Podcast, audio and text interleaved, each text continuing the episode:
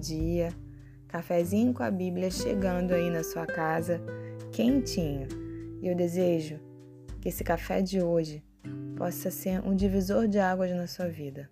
Que seja como a Bíblia diz, aquela espada mais cortante do que qualquer espada de dois gumes. Que ela seja capaz de dividir a sua alma e o seu espírito, as suas juntas e as suas medulas. E seja apta para discernir os intentos e os propósitos do seu coração. Quantas vezes nem a gente sabe por que está fazendo certas coisas, mas quando a palavra chega, a luz também chega, o conhecimento também chega e a gente consegue discernir aquilo que está no nosso interior, aquilo que muitas vezes a gente faz sem perceber e que não tem sentido nenhum. Que essa luz tenha chegado aí agora, na sua vida, na sua casa, na sua família. E hoje, o tema do nosso café é a ansiosa solicitude pela vida. Mas espera aí, o que quer dizer solicitude? Essa palavra significa empenho, cuidado ou zelo com que se pretende fazer ou obter algo. Ou seja, é como se fosse um cuidado, um zelo, mas carregado de ansiedade, carregado de preocupação, carregado de estresse. E a passagem que nós vamos ler está no Evangelho de Lucas, no capítulo 12, dos versículos 22 ao versículo 26, que dizem assim: A seguir, Dirigiu-se Jesus a seus discípulos, dizendo: Por isso eu vos advirto: não andeis ansiosos pela vossa vida quanto ao que haveis de comer, nem pelo vosso corpo quanto ao que haveis de vestir, porque a vida é mais do que o alimento, e o corpo mais do que as vestes. Observai os corvos, os quais não semeiam, nem ceifam, não têm dispensa, nem celeiros. Todavia, Deus os sustenta quanto mais valeis do que as aves. Qual de vós, por ansioso que esteja, pode acrescentar um côvado ao curso da sua vida? Se, portanto, nada podeis fazer quanto às coisas mínimas, por que andais ansiosos pelas outras? Que palavra difícil, né? Não se preocupar com o que comer, o que vestir. É quase como se Jesus estivesse falando: não se preocupa com essas contas aí que você tem para pagar. É complicado, né? Pensa bem.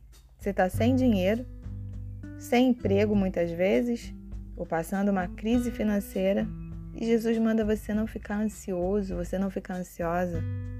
Como assim? Sabe, tem situações nas nossas vidas que realmente são desafiadoras. Manter a paz em meio ao caos, se manter equilibrado, quando parece que está tudo desmoronando, quando parece que não tem uma luz no fim do túnel. Mas sabe o que acontece? Aquilo que eu penso, eu acredito. E se eu acreditar, eu vou sentir e eu vou agir. Aquilo que eu penso acaba determinando o meu comportamento e as minhas atitudes. Pode acreditar, nem todos os dias vão começar bem. E é normal, faz parte. Mas, independente de como o seu dia está começando, você pode começar bem o seu dia. Você pode não deixar as circunstâncias te afetarem. Você pode sim ter autocontrole.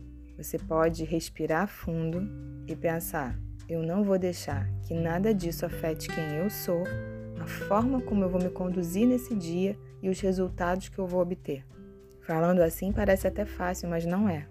Mas você precisa aprender a fazer esse tipo de exercício, de quando parece que tudo vai desmoronar e cair sobre você, você começar a repetir para você mesma, para você mesmo: Isso não vai me abalar. Eu vou ter um bom dia. Eu sou uma pessoa abençoada, ainda que eu não veja as portas se abrindo. Eu sei que Deus permanece no trono. Eu sei que Ele tem o controle da minha vida. E isso não vai me abalar. E isso não vai me abater. E eu quero dizer que isso não é pensamento positivo. O nome disso é fé. Quando a gente tem fé, a gente consegue se levantar e se reerguer, mesmo nas piores condições. Quando a gente pensa da forma correta, a gente acredita naquilo.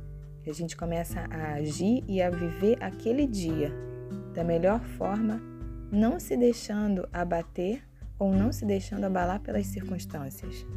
E você deve fazer e permanecer fazendo isso mesmo que você não esteja ainda sentindo as consequências daquilo que você está dizendo para você mesmo ou para você mesma. A verdade é que o ser humano ele tem uma tendência a gostar de sofrer. Bom, é triste, mas é real. Mas a gente não precisa viver assim. E a gente também não precisa aceitar que um dia que não começou muito bem determine como você vai agir ou como você vai viver ou vai passar aquele dia. E Jesus termina essa parábola dizendo que o Pai sabe de tudo aquilo que nós necessitamos. E ele diz: Buscai antes de tudo o seu reino, e essas coisas vos serão acrescentadas. Quando você busca o reino de Deus em primeiro lugar, quando seu coração está no reino, quando seu tesouro está no céu, você consegue ter equilíbrio para passar pelos dias bons e pelos dias maus. Você não deixa que o dia mau interfira em como você vai passar aquele dia. Você consegue ter equilíbrio, raciocínio e direção. E você consegue compreender que tudo, tudo mais ele fará. Tudo vai ser acrescentado. Que Deus te abençoe e te dê um dia maravilhoso e grandioso. Um grande beijo para você.